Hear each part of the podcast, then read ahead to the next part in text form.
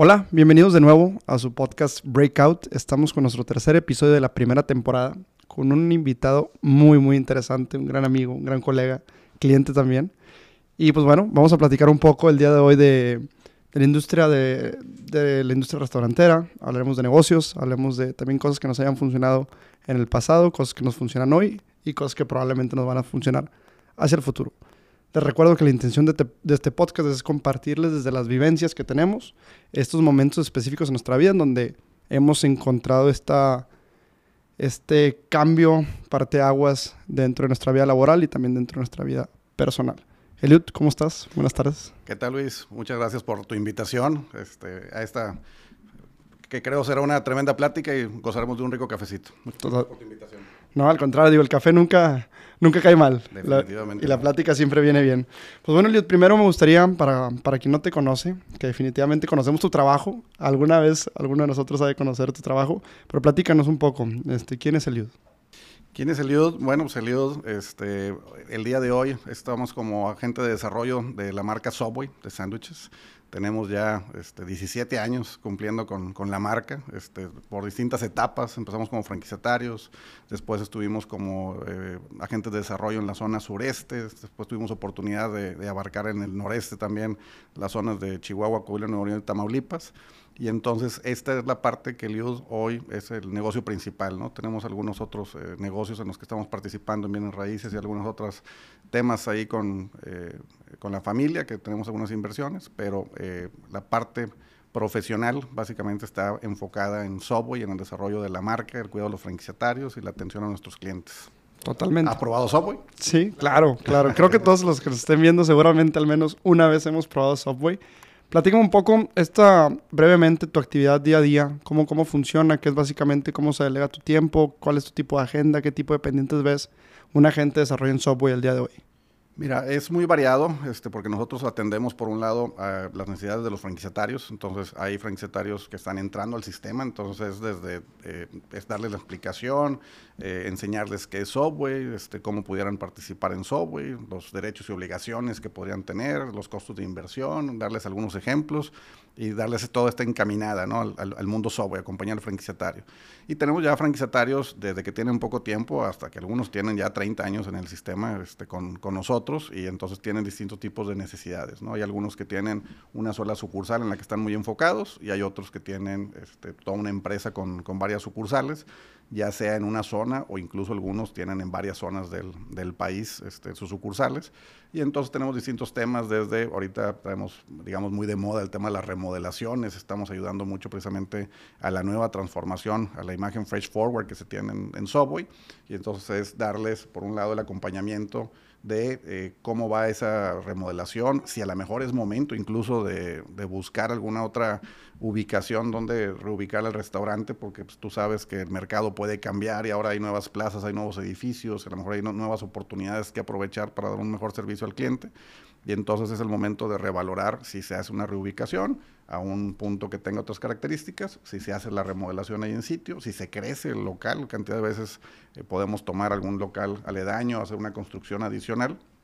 Y entonces son las necesidades que el día de hoy, digamos, este, nos atañen mucho y estamos muy metidos en el tema de marketing, sobre todo haciendo análisis de las eh, promociones que tenemos, las que vienen y las que podemos meter en plataformas. Hoy que después de la pandemia sabemos todos los cambios que ha habido en, las plataformas de delivery y entonces este, estamos trabajando mucho para precisamente poder conectar con estas necesidades de, nuestros clientes en línea con los franquiciatarios para que puedan brindar una mejor atención y servicio a nuestros clientes. De acuerdo. Yo creo que entre este catálogo de opciones y variaciones, las actividades y seguramente la cantidad de gente que ves, es de todo tipo, de todos colores, de todos sabores. Finalmente, quiero hablar un poquito, antes de entrar como de manera full en, el tema de Subway. ¿Eres ingeniero industrial? Ingeniero industrial del TEC de Monterrey. Del TEC de Monterrey, orgullosamente. ¿Por qué, ¿Por qué ingeniero industrial? Ingeniero industrial, fíjate que fue todo un tema. Me gustaba mucho el marketing, este, me gustaba mucho el tema de tecnología. Eh, sin embargo, desde chico recuerdo haber comprado desde los carritos que compraba, todos los desarmábamos y agarrábamos motorcitos y por qué funciona para un lado y por qué funciona para otro. Mi primer amplificador que compré para ponerle el sonido a mi camioneta, antes de conectarlo lo desarmé por todas partes. Entonces siempre ha habido ese entusiasmo de conocer cómo funcionan las cosas, cómo eficientarlas. Es algo que siempre me, ha traído, este, incluso al día de hoy. y lo que me, ayudó a definir es que la ingeniería industrial, este, al menos en ese momento, y sobre todo por la parte de i-sistemas, que no es sistemas computacionales, sino cómo operan los distintos este, sistemas abiertos y cerrados que se tienen, es que es un, una ingeniería muy abierta, o sea, tenía mucha parte de administración, incluso tenía mucho tema de, de marketing. Este, y eso nos permitía poder ayudar a eficientar eh, controles de calidad, poder eficientar atención al cliente, poder este, eh, velocidad de servicio y N cantidad de factores. Entonces me gustó mucho la ingeniería industrial porque era aplicable en aquel momento a todo. No había tanta especialización, pero un ingeniero industrial se podía subespecializar en cualquiera de las áreas de la industria, este, de sistemas, tal cual también computacionales podemos entrar, porque es como una cosa es programarlo, pero es qué necesito que haga el programa. Este, podríamos probablemente participar más en esa parte, ¿no? Entonces quedé enamorado de mi carrera, honestamente. Y satisfecho, finalmente. Mucho. A pesar de que dices, oye, ¿qué tiene que ver con el mundo de los restaurantes? Eh, aunque directamente a lo mejor no aplicamos la cantidad de fórmulas que en su momento vimos, pero bueno, tienes las, las teorías de colas, tienes la teoría de los manuales de procesos, este, yo recuerdo que incluso cuando abrimos nuestro primer Subway, eh, veía al Subway como, bueno, pues este ya es una fábrica, ¿no? O sea, al final de cuentas se hornea el pan, empiezas con el proceso de producción y eh, hay quien ve el, el, restaurante de Subway como, como franquiciatario, llego, abro la puerta y entran clientes, lo cual pues, es correcto, pero al mismo tiempo era, ok, si yo ya tengo un espacio que estoy rentando tanto tiempo con unos equipos, con un personal, ¿cómo lo eficientizo? Bueno, pues es buscando pedidos, este, eh, a través de empresas, este, universidades, eh, eventos, y entonces todo esto le vas a dar más trabajo y más eficiencia al equipo que ya tienes, este, como quiera, instalado para atender el día a día de un restaurante. Totalmente. Creo que dijiste una palabra clave bien interesante que al menos he tenido como muy tatuada estos últimos años que, que hemos tenido con Break. Es el tema de procesos. Que de alguna u otra manera, más ahorita que está todo muy digitalizado y realmente todo lo puedes medir, ya es un pan de todos los días en el área que, quieras hablar, en el desarrollo, en el proyecto, en el giro. Realmente el tema de proceso se vuelve como un, un, arte por sí sola, ¿no? Hoy por hoy, ¿cómo, cómo llevas este, este concepto? O sea, ¿qué tanto de tu tiempo realmente está administrado en procesos? ¿Qué tanto te gusta involucrarte en la parte de la operación o ves solamente la planeación? ¿Cómo funciona tu involucramiento en esa área? Varía mucho. Este, me gusta, número uno, fortalecerme de un equipo con ya este, experiencia que trae eh, eh, mucho que aportar al, equipo, más sin embargo hacer un acompañamiento y precisamente ayudar a, plantear desde las metas y el, el, detalle de hacia dónde va dicho proyecto y entonces dependiendo del alcance del proyecto, algunas veces ahora sí que me quedo con las manos este, metidas hasta que que se eh, termina de, procesar y en algunos otros casos pongo las guías y después regreso a ver cómo van avanzando y donde se atoran entro, ¿no? Pues este, tenemos que aprender a delegar, es algo este, que a veces a muchos nos ha costado en distintas partes empezar a delegar, sin embargo ya una vez que delegas y conoces a tu equipo, precisamente sabes a quién tienes que darle un mayor seguimiento, un acompañamiento y a otros nomás le picaste las costillas y solos van a, lograr y a lo mejor probablemente incluso dar más allá de lo que tú mismo esperabas, ¿no? Entonces hemos tenido esas... Eh, eh, grandes este, oportunidades de encontrar gente que termina dando más allá de lo que uno esperaba. Y eh, es eso, tienes que aprender a, algunos, es in and out, ¿no? Con algunos le dedicas más tiempo, otros ya se saben mover solos o en cierto tema. Eh, entonces, ¿cuánto tiempo dedico? Hasta hace poco, por así decir, ha sido mucho de mi tiempo.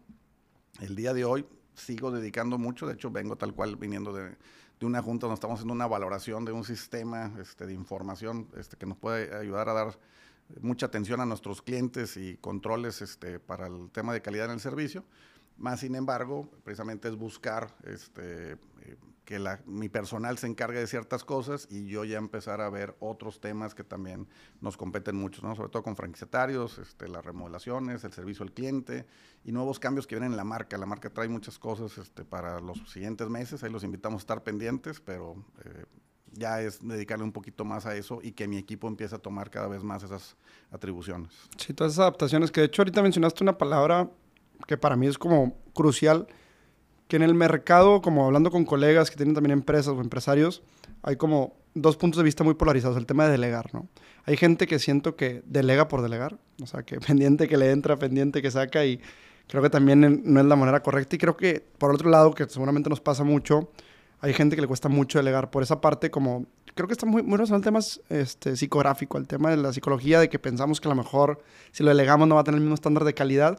¿Cómo encuentras tú este punto medio, número uno, de saber a quién delegarle, que es un trabajo y un arte aparte.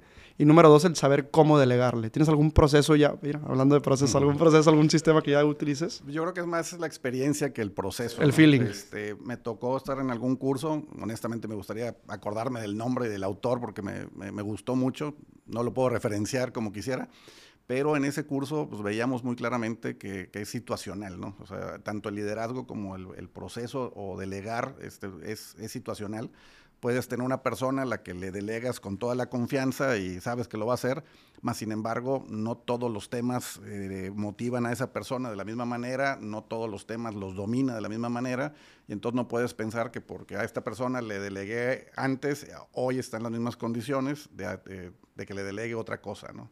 Y sin embargo, también pasó al revés. Gente que a lo mejor le trataste de delegar algo y no funcionaba, bueno, pero si le delegas algo que va más ad hoc con esa persona a un momento, probablemente sus entonces, poder hacer todo el contexto, que de entrada pues no es fácil porque tienes que trabajar con el equipo que tienes y no puedes eh, necesariamente siempre reclutar a la persona para cada actividad, sino que una persona, este, tú sabes, en el marketing tienes varias áreas que cubrir, pero tienes un departamento y entonces ciertas cosas te apoyas con un externo a cubrir ciertas áreas y ahí es precisamente donde, bueno, delegas la, el, seguimiento al proyecto, pero no la, la, meta, ¿no? La meta la pasaste a lo mejor a alguien que estaba más enfocado en, en ese perfil. Entonces yo creo que tienes que ver caso a caso el perfil de la persona, el contexto en el que estás y precisamente pues, ir monitoreando el avance, ¿no? Si va avanzando, pues puedes este, seguirlo delegando y si algo se va atorando, tiene que haber esa confianza con el equipo, con la persona, para que venga a ti y decir, necesito este, que me ayudes a destrabar esto o un coacheo, ¿no? Entonces es situacional, eh, pero digo, verdaderamente me, me, quedó muy, mucho gusto de ese curso que, tomé, donde todo esto es del momento, la situación y el contexto. Y entonces no puedes decir, tengo una persona a la que siempre le delego, ¿no? Siempre hay personas que a lo mejor son más activas, este, muy... Y si delegas el mismo tipo de tema, probablemente sí es más sencillo, ¿no? Pero cuando el contexto cambia, pasas de hacer algo y que, pues, oye, le, le encargué que me hiciera un diseño y se lo hizo maravilloso, pero ahora quiero que me haga una campaña ok, a lo mejor no va a ser la persona y se va a trabar o este, tiene miedo o no, no tiene los contactos, entonces tienes que atenderlo de una manera distinta. Fíjate que creo que un punto muy interesante es también contemplar que aunque las personas estén dentro de un proceso, las personas no son máquinas. O sea, finalmente, aunque te haya funcionado la primera vez, y le estés delegando, por ejemplo, el caso que tú decías ahorita, el mismo pendiente, puede ser que al año a lo mejor esa persona ya se cicle el mismo pendiente y generes fricción, que casi no pasa, ¿verdad? Este, o temas terceros también situacionales como pandemia, este, casarse, hijos, vacaciones, o sea, todo ese tipo de variables son las que creo que, que, vale la pena como contemplar. Hay algo que platico yo mucho en general y en este podcast trato como de, de ser muy consciente de eso que es no hay una verdad absoluta, ¿no? O sea, finalmente todo recae en contexto, en situaciones, en feeling y en miles de millones de variables que a lo mejor es muy complicado ser tan exacto. ¿Cómo llevas tú esta parte, por ejemplo, desde, desde este background de ingeniero que tienes de saber que no todo lo vas a poder medir y que esta parte cualitativa que a veces tiene mucho peso, pues no tienes esta manera de, de tangibilizarla? Mira, mucho, como te digo, viene la experiencia, pero tuve ahorita la fortuna y para complementar lo que mencionabas ahorita, este, durante la pandemia me quise también mantener ocupado este, con todo lo que se tenía y eh, tomé un curso que me gustó mucho en el, en el TEC de Monterrey, se lo recomiendo, de coaching, es Life and Business Coaching. No es pagado aquí el ¿eh? No es pagado, pero es un gran curso que tomar. Este, pero verdaderamente este, es impresionante porque precisamente eso te ayudaba a conectar y poder eh, evaluar la situación y el contexto de, de, cada una de esas cosas. Entonces, precisamente tienes que poner en el contexto, como decías tú ahorita, la misma persona que antes funcionaba, hoy no está en esas condiciones. Entonces, es como decir, es que este jugador de fútbol ahorita que está de moda el mundial, este, siempre mete goles, sí, pero está lastimado. Entonces no puedes pensar que ahorita va a ir a meter goles porque antes metía goles. O sea, si no, estuviera lastimado, podrías esperarlo, pero si está en un momento distinto en su preparación o este, en su desarrollo, probablemente no sea la, persona o el momento adecuado a considerar en ese proyecto. Totalmente, sí, y es desde, desde este punto de partida de saber que el, que el equipo, las personas, trabajadores, colaboradores, como le quieras llamar, al último no es, no es un número, no es un código, no es, un, es una máquina. Entonces, en ese contexto, valorar que nos toca lidiar, que es creo que parte fundamental también del liderazgo, de tener esta sensibilidad también con ellos, de entender que a veces hay cosas más importantes que el trabajo, que creo que es lo más normal y válido en cierto sentido, ¿no? Ahora, parte, de hecho, el, el, nombre del podcast es Breakout, y Breakout para nosotros es este momento que identifiques, que seguramente habrá varios, pero que identifiques en tu, en tu vida laboral, que haya como sido un parteaguas en tu vida? Cuando yo te digo este, este momento, ¿cuál es el primero que se te viene a la cabeza? Como bien dices, definitivamente fueron varios. Este, tomar la decisión de irnos al sureste pues, fue una decisión que involucró a toda la familia, este, contextos incluso. Platícanos un poquito más, ¿cómo, cómo fue esa decisión? Este, bueno, de entrada pues, eran las eh, épocas un poquito rudas de Monterrey, este, entonces teníamos eh, varias situaciones eh, que, que, se vivían en el día al día con la familia, algunos miembros y amigos querían incluso ir a explorar otras áreas hacia Estados Unidos, algunas otras partes del país para vivir y poner negocios. Nosotros honestamente muy regios, queríamos este, quedarnos aquí a, a, atender nuestros negocios. Sin embargo, sale la oportunidad de, de que Subway nos, nos busca para tratar de, de llevar a hacer un cambio este, en la marca en la zona sureste que estaba subatendida, por así decir. ¿no? no le faltaba desarrollo, le faltaba enfoque, le faltaba este, algunas características. Entonces nos invitan, eh, lo valorábamos, pero bueno, pues queríamos quedarnos aquí este, y en eso eh, vemos que la oportunidad de tener allá un ambiente familiar en ese momento un poquito más relajado, más enfocado, yo podía ir y venir, ya era cuando empezaban los vuelos directos, que antes era un tema este, complicado poder volar a Cancún, y bueno, ya se hizo tan, eh, tan cómodo poder estar este, volando, dijimos, pues, Maggie, este, mi esposa, me ayuda mucho con los negocios, entonces ella puede estarme ayudando con unos temas en lo que yo voy y vengo. Entonces, este, tomamos la decisión, más pensando en el ambiente familiar que económico en aquel momento. Este, honestamente, digamos, nuestra economía hacía más sentido aquí que allá. Vamos para allá, este, empezamos a tomar y a la hora de conocer un poco mejor las condiciones y terreno, logramos hacer algunas alianzas que explotamos en, el trabajo, afortunadamente. Se creció lo que no se tenía proyectado de ninguna forma a nivel Latinoamérica. Incluso por ahí nos hicieron un par de, reconocimientos por la cantidad de sucursales este, por habitantes o por densidad, por así decir, que, que abríamos y el aumento en, en ventas. Entonces, eh, fue, fue, todo un reto, porque es otra cultura, es otra zona, el ritmo de trabajo es este, un, un, show, o sea, sí nos causó un impacto al principio, donde pues, en nuestro ambiente regio es de seguir trabajando, trabajando, llegaste allá y todo es un poco más lento. Sin embargo, también este, tuvimos la fortuna que nos recibieron muy bien, este, hemos hecho grandes amigos este, en, en la zona y eso también nos permitió poder hacer relaciones de negocio muy saludables, que, que ayudó a llevar la, la marca este, a un una mejor conciencia con nuestros clientes y, y, amigos y, este, y eso también Subway después lo pudo valorar y precisamente por eso nos piden eh, apoyar en, en, otras áreas también a llevar ese, esa mejora. ¿no? Totalmente, fíjate, no sé si estás de acuerdo conmigo, pero normalmente cuando hacemos este, como este ejercicio, eh, que creo que todos estamos en esa posición tarde que temprano, ya sea con un amigo, familiar, alguien cercano, de dar un consejo, creo que algo muy válido de saber es que en su mayoría de las veces mm, el resultado de esa decisión que tomes no la vas a ver ni positiva ni negativa, simplemente será un resultado. Ya verás como en retrospectiva si realmente fue una buena o una mala decisión. A lo mejor ahorita suena muy sensato decir, oye, pues sí vale la pena desarrollar el sur, porque a lo mejor hay falta de oportunidad y hay un crecimiento y una proyección, pero creo que finalmente, aunque lo hayas valorado de esa manera, no puedes esperar que así va a ser. No, hubo varios factores, algunos a lo mejor también fueron este, suerte, honestamente tiene claro. que haber habido este, algo de, de suerte. Sí. Claramente nosotros a la hora de tener que maximizar las oportunidades, porque precisamente era un mercado complicado en muchos sentidos, este, o sea, ya independientemente de la marca, ¿no? Lo que es el mercado este, sureste y sobre todo la parte de eh, turística, que pues, es gente que va, tiene la oportunidad una vez, quién sabe si regresa en su vida o en un año, ¿no? Entonces, eh, tienes un, un, momento distinto al que tienes aquí, que a lo mejor construyes y ya sabes que de tu empresa o trabajo, este, de tu casa tienes cierto negocio o restaurante cercano. Allá tienes un momento distinto de impactar eh, la competencia incluso de los empleados es distinta porque el turismo también invita este, claro. mucho a, a competir de, de, manera distinta por, por nuestro personal en, en sucursal. Este, pues, se dominaban más en aquella época también otros idiomas que teníamos que dar el servicio incluso diferenciado lo que lo damos aquí. Entonces el reto fue bastante interesante, este, pero creo que precisamente buscando esas oportunidades es donde logramos eh, maximizar cosas que no se habían explorado, este, entrar a los estadios, este, maximizar el tema de la publicidad. No era tengo tal presupuesto y ponte publicidad, ¿no? Era, tiene que ser efectivo porque necesito que funcione, ¿no? Entonces esa necesidad, como siempre se ha dicho, la necesidad te obliga a encontrar mejores formas, este, creo que también nos ayudó a, crecer y que logramos hacerlo, y eso también pues lo estamos pudiendo proyectar en otras áreas.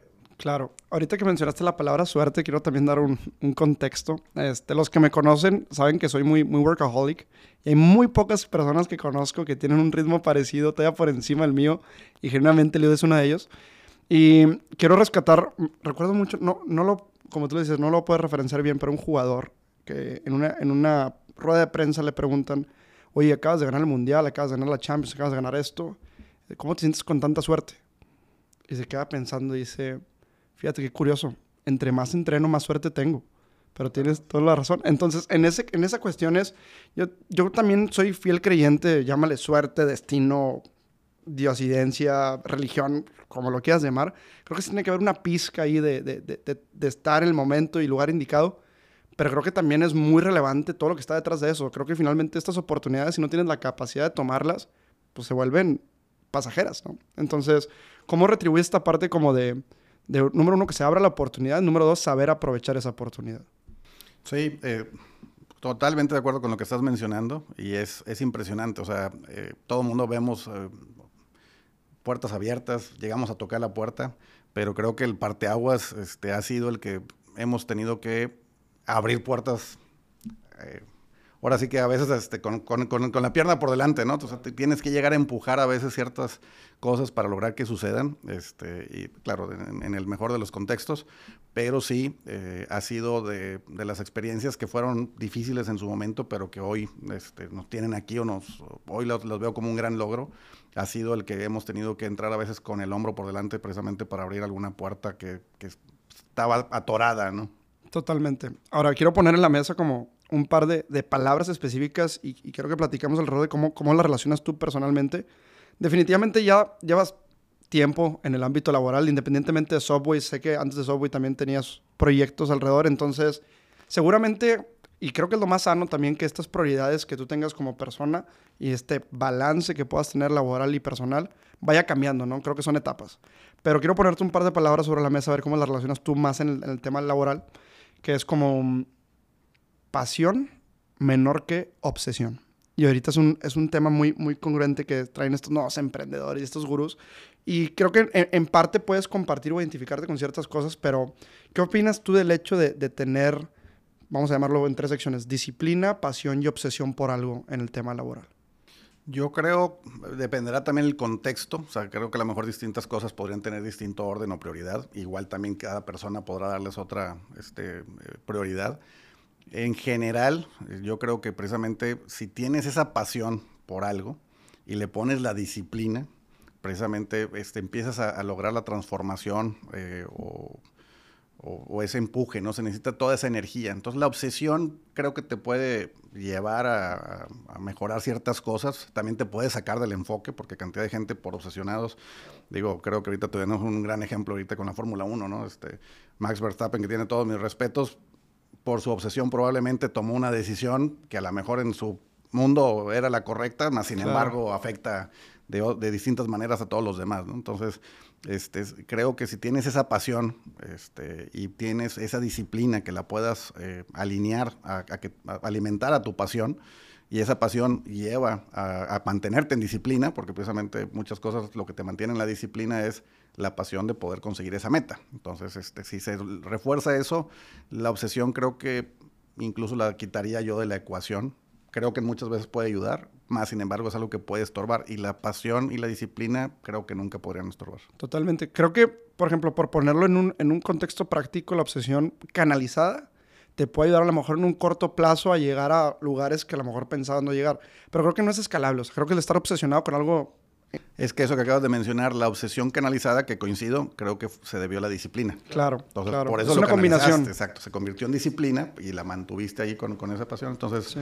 totalmente de acuerdo contigo. Sí. Y es difícil, digo, creo que pasa a cualquier escala, y esto sí puedo generalizar que es verdad absoluta a cualquier persona, definir estas líneas de es pasión o es obsesión, es disciplina o es balance, es bien complicado y es muy intangible. De, de ahí quiero partir a, a platicar de un punto Ahorita te pongo en contexto, está muy de moda eh, estos como nuevos empresarios digitales y Shark Tanks y demás. Y hay un común denominador con el tema de la rutina, ¿no? Que es 5 de la mañana te debes de levantar, baño de agua fría, 10 páginas un libro, meditación, yoga, ejercicio, come saludable. Se vuelve una rutina ya de libro prácticamente inalcanzable. Entonces, yo personalmente digo, y partiendo de lo que decíamos ahorita, creo que no hay una rutina exacta para cada quien. Creo que es como las dietas, es muy personalizado tu estilo de trabajo, vida, preferencias, emociones. Pero me gustaría saber, tú que viajas mucho, mantener una rutina debe ser muy difícil. ¿Qué son estas cosas de tu rutina que normalmente procuras siempre tener? Mira, este, digo, y como bien lo dices, son distintos momentos, distintas, incluso uno mismo, creo que en, su evolución este, y en los pendientes o este, obligaciones que uno tiene, también tienes que modificar para precisamente se adaptan de, distinta manera. Eh, sí, ahorita la, rutina, sobre todo ahorita con, cambiamos y de repente me toca estar en, en, cuatro usos horarios, entonces se mueve todo. Entonces a veces parte de mi agenda la dominan las este, agendas exteriores, ¿no? O sea, tengo que platicar con franquiciatarios, me ponen una junta de, Estados Unidos, de Chihuahua, este, de, Cancún, este, y, cambian los horarios y, los contextos que tengo que estar eh, trabajando en cada una de esas juntas. Entonces, mi rutina hoy es, no tengo rutina, ¿no? Este, sí la, tengo que, buscar, eh, enlazar, entonces la parte de precisamente cuidar la parte de salud en lo que te, alimentas, la parte este, en el ejercicio, que es la que tengo que volver a retomar, que a veces, precisamente de tanto viaje, pues viajas en la noche, como bien dijiste, super workaholic, entonces sacas lo máximo del día, llegas muy cansado para el día siguiente, entonces este, hay, que apretar un poco más la, la rutina. Pero lo que siempre hacemos, o en mi caso siempre hago es, es difícil que yo me vaya a dormir sin haber revisado todos mis WhatsApp y mis correos. O sea, trato también de que mi gente, sobre todo obviamente este, mi, equipo de trabajo, pero también los franquiciatarios que ya me conocen o los amigos, este, saben que básicamente voy a dar una revisada general este, al finalizar el día y prácticamente con mi primer café hago una siguiente revisada para precisamente asegurarme, ¿no? Entonces, cantidad de cosas este, en automático, ya saben mis empleados, si ven un mensaje mío, un correo a la una de la mañana, no espero que me lo contesten, salvo que les ponga que es urgente, que difícilmente va a suceder pero lo mando porque precisamente este, en ese momento tuve la oportunidad y el tiempo disponible para decir, oye, necesito que apoyes a este franquiciatario con esta situación, necesito que mandar esta información para eh, optimizar la remodelación de esta otra sucursal, necesitamos trabajar en la capacitación de esto, y entonces es como que repartir esos, esos temas, o eh, ayúdame a programar una junta donde vamos a tocar tema ABC, y entonces ya saben ellos cómo llegar preparados para maximizar esa, esa junta, ¿no? Entonces, dentro de mi rutina, lo que difícilmente este, dejo pasar, o, realmente incluso estando de viaje no dejo pasar, es hacer esa revisión de, pendientes, asignar prioridades y de repente hay cierto tema que necesito ya darle un enfoque y cambiar prioridades de mi agenda del día siguiente, ¿no? Para poderlo eh, avanzar. Totalmente. Ahora, hablando de la rutina, quiero conectar hacia otro punto bien interesante que aquí hablaremos como más macro de diferentes cosas, que es el tema de, de tener un balance, ¿no? Entonces es que, y, me identifico mucho en mi rutina ahorita es, tener, es no tener una rutina. Y creo que el primer punto es como identificarlo, ¿no? Al, final del día yo creo que, eh, voy a hablar desde, desde, mi, desde mi caso, este, a mí por ejemplo, hoy por hoy me gusta trabajar los domingos. Y tengo gente cercana a mí que me dice, oye, es que los trabajar los domingos no te dejar nada bueno y te descansar. Y genuinamente ya hoy el hecho de que lo he identificado, porque antes lo hacía más por un tema de disciplina o sacrificio, meritocracia, Tú lo, tú dirás, pero hoy lo tengo identificado que me gusta. ¿Por qué? Porque no tengo la carga de que empiezas el lunes y tienes todos los WhatsApps y correos y gente y juntas y no tienes ni tiempo de pensar. Y me gusta el domingo para eso. El día, y, lo que yo les digo es, el día que me deje gustar, lo dejaré de hacer. Creo que parte muy importante es primero como reconocerlo. O sea, lo que tú dices ahorita de mi rutina es no tener una rutina. Y en ese sentido, avanzar sobre eso. Por ejemplo, ahorita como mi manera de ponerlo en palabras es, mi balance está en el desbalance contrastado. ¿A qué voy con esto? Normalmente yo trato de llevar un balance, porque mi balance es desbalancearme. Por ejemplo, hay temporadas que hago menos ejercicio, hay temporadas que estoy más metido en el ejercicio, hay temporadas que estoy más en un proyecto y temporadas que estoy menos en ese proyecto, pero siempre trato de contrastar. ¿A qué voy con esto? Siempre trato de añadir cosas diferentes a mi estilo de vida diario para ver si me funciona mejor o peor. No esperando que me vaya a mejorar la vida ni que me vaya a hacer yo millonario en un año, pero sí mejora, sí, esperando un contraste, ¿no? Para poder comparar. Creo que el, tema de contrastar, y eso en general, tanto en negocios como en tu vida personal, el tema de contrastar te puede dar como pues el ejercicio práctico de realmente ver una cosa u otra. ¿Cómo llevas tú esta parte de lo que le llamamos el balance? Como lo bien lo acabo de decir, el balance es este, a según, según el momento, el contexto, etcétera. Lo que acabas de decir, te platico desde nuestra trinchera con restaurantes, pues a veces los domingos incluso es el día de más venta, ¿no? Entonces era el día que teníamos que estar más pegados a los negocios. Eh, y yo creo que también nos encanta trabajar los domingos, al grado que tratamos de no hacerlo precisamente cuando empieza a crecer la familia, tienen también pues, necesidades que necesitamos compartir, este, temas eh, que, debemos de, abordar como familia, el apoyo a los niños, este, a todas nuestras relaciones, amigos, etcétera. Entonces, ¿qué hicimos? Pues ir buscando quien cubra los domingos por nosotros, que precisamente están en otro momento, en otra situación, y quedar con un ojo este, al gato y otro al garabato, ¿no? Para poder precisamente seguir el pendiente. Hay veces que en mis viajes, precisamente, pues, para poder arrancar un lunes temprano, pues viajas un domingo, y si hay ciertos sacrificios que se tienen, entonces el balance es igual. Muchas veces me quedo a trabajar sábado y domingo corrido, para precisamente poder tener otro fin de semana y poderlo disfrutar más libremente con, con, la familia. Entonces, el balance es ajustable. Este, claramente hay gente que a lo mejor tiene rutinas más marcadas porque tiene un trabajo de lunes a viernes y entonces eso le permite tener nuevas rutinas en sábado y domingo. Bienvenido, no, no hay nada que criticar. Y lo que hablabas de, los gurús ahorita que, que están súper de moda, recuerdo este, en mi época de estudiante, precisamente nos hicieron un estudio de cómo este, los grandes emprendedores, te, daban una calificación de, tu potencial como emprendedor, ¿no? Me, impactó mucho la, forma en que fue ese estudio y la forma en que lo habían hecho es, pues entrevistaron a N cantidad de, emprendedores de los 80 y me queda claro cuando revisé cómo hicieron el estudio, pues, que en aquella época hacía un cierto sentido, pero no era bajo el nuevo contexto actual, ¿no? En aquel entonces, parte de ser un gran emprendedor, este, algo que te sumaba muchos puntos era si habías tenido este, grandes conflictos con tu papá y habías dejado de hablar con él, ¿no? Decías tú, ok, este, y si no me peleé con él, entonces no puedo ser emprendedor. Tenían esos calificativos. Y bueno, queda claro que este, alguien que se atrevía a hacerlo y se podía crecer por su cuenta, bueno, tiene ciertos valores, pero eso no era un, un valor añadido a, a, definir quién sí es y quién no es un emprendedor. Creo que es igual en, en estas épocas de, de, los emprendedores que lo estamos escuchando, aunque hay muchos jóvenes, incluso menores de 30 años, este, algunos ya estaremos hablando también de Jeff Bezos y todos ellos que ya son un poquito mayores, más sin embargo, ninguno es igual a otro. Este, y a lo mejor también muchos te dicen que leen, los libros porque tienes que decir que todos leen libros, ¿no? Pero a lo mejor tampoco leen este, como, como dicen. Eh, y creo que depende cada quien su momento y eh, su contexto para tomar decisión. Todos ellos definitivamente tienen que estar viajando y volando, entonces, bueno, pues algunos deciden usar su tiempo para la lectura, para introspección, este, para temas familiares y otros, pues ahorita tenemos a Elon Musk ahí encerrado en Twitter, ¿no? Haciendo todo su, su show para lograr transformar una empresa, este, y buena suerte que va a tener un buen reto ahí. Claro, que siempre es volver al tema de, de adaptarlo a lo que tú te funcione.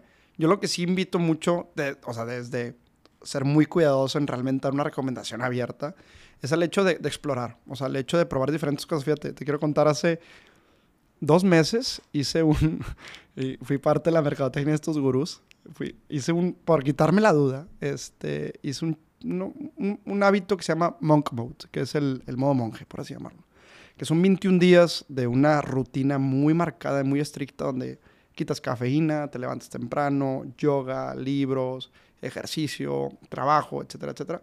Entonces,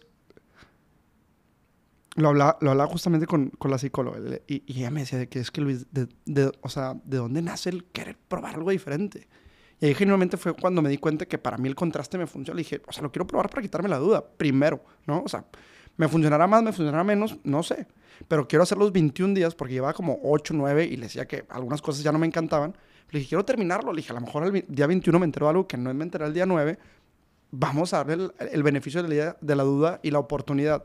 Y creo que finalmente, lo voy a decir desde mi punto de vista muy, muy, muy personal, pierdes más tiempo a veces valorando tantas opciones de voy a leer o, qué libro leo y si funciona más este que, que, el hacerlo, ¿no? Finalmente el tomar acción, ¿no? Que es una línea también delgada de planear y ejecutar que en negocios la tenemos todos los días.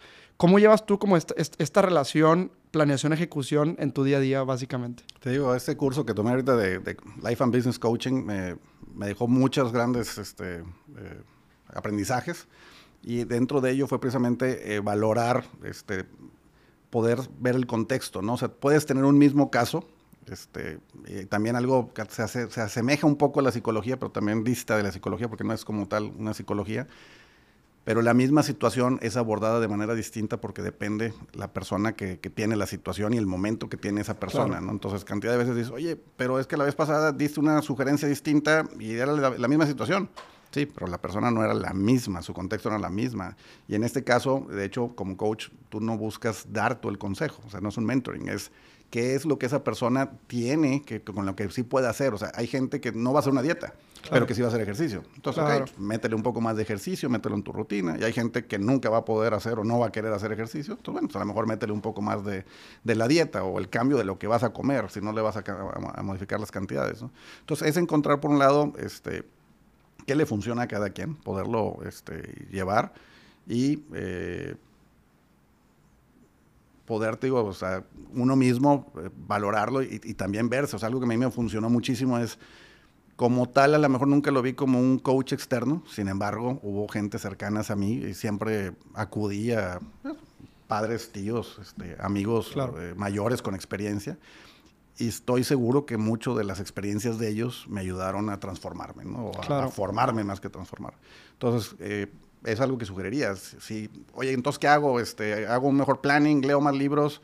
¿Qué necesitas? Claro. ¿Es algo que te falta? ¿Es algo que ya tienes y que quieres crecer? Identifícalo y entonces a veces es, un libro te puede servir. O sea, pues, por algo lo escribieron y por algo tiene tantos seguidores, este, un influencer o X cosa, ¿no?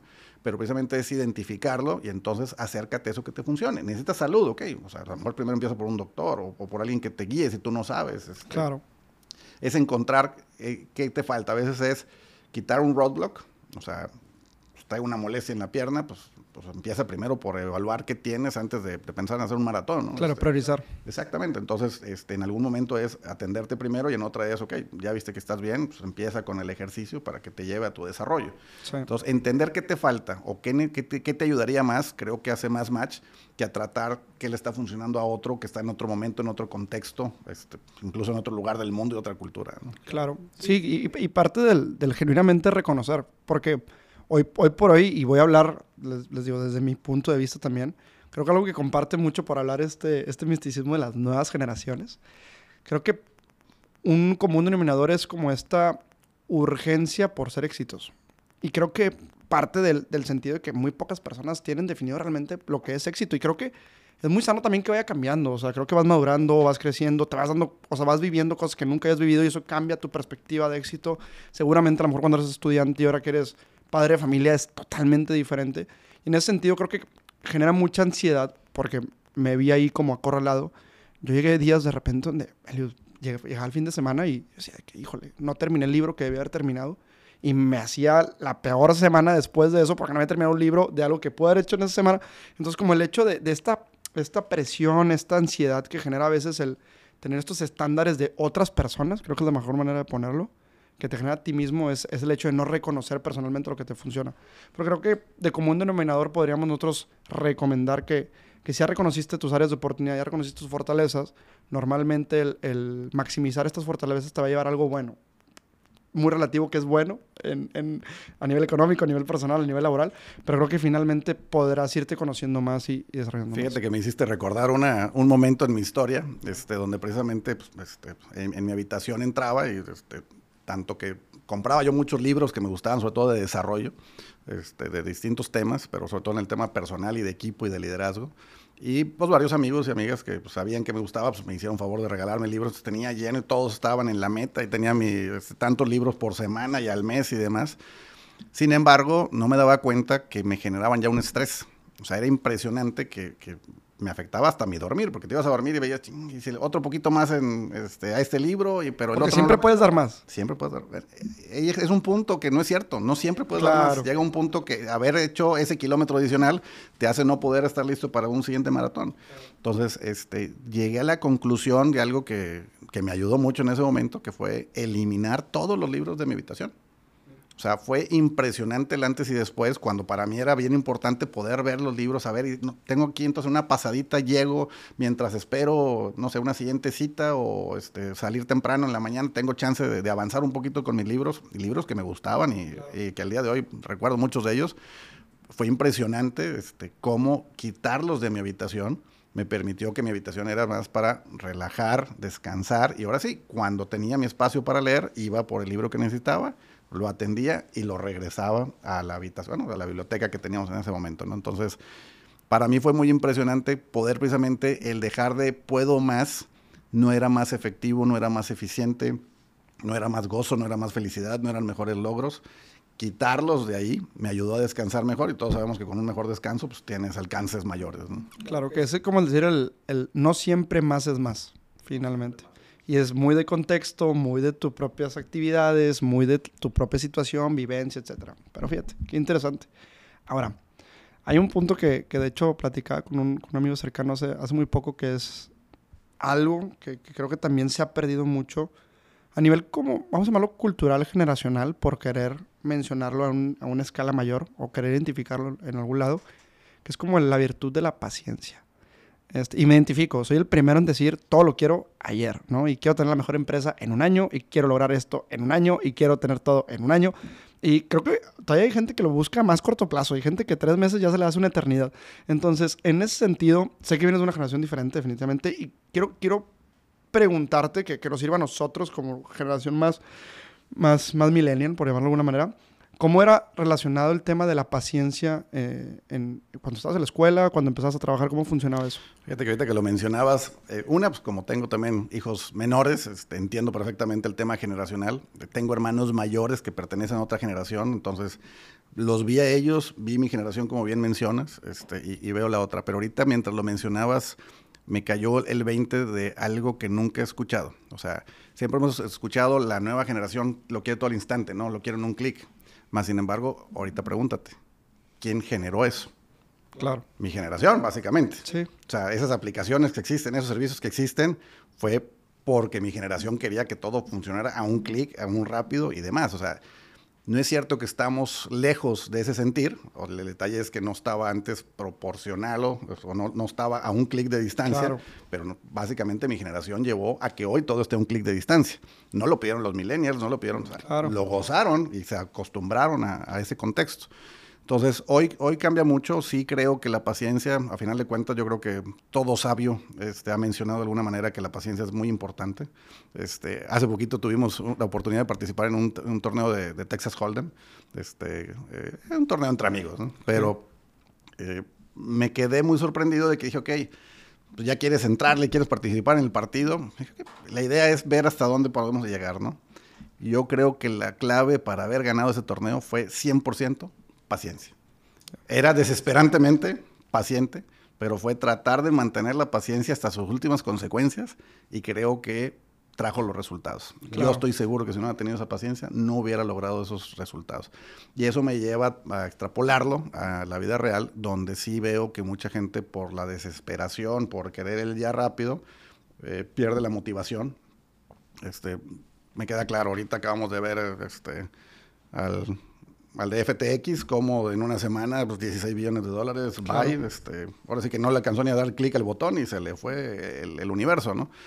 Y así lo había medio creado, tardó menos en caer que en lo que tardó en subir, este, y entonces esa paciencia siempre tiene eh, ciertas virtudes, claramente hacerlo más rápido que otros, nos han enseñado que, pues, eso, que pega primero pega dos veces, claro. este, entonces volvemos a lo mismo. Yo creo que depende del contexto. Hay que ser impacientes. Yo creo que muchos de mis logros este, se deben a la impaciencia y al claro. sí o sí o sí o sí o sí teníamos que, que lograrlo.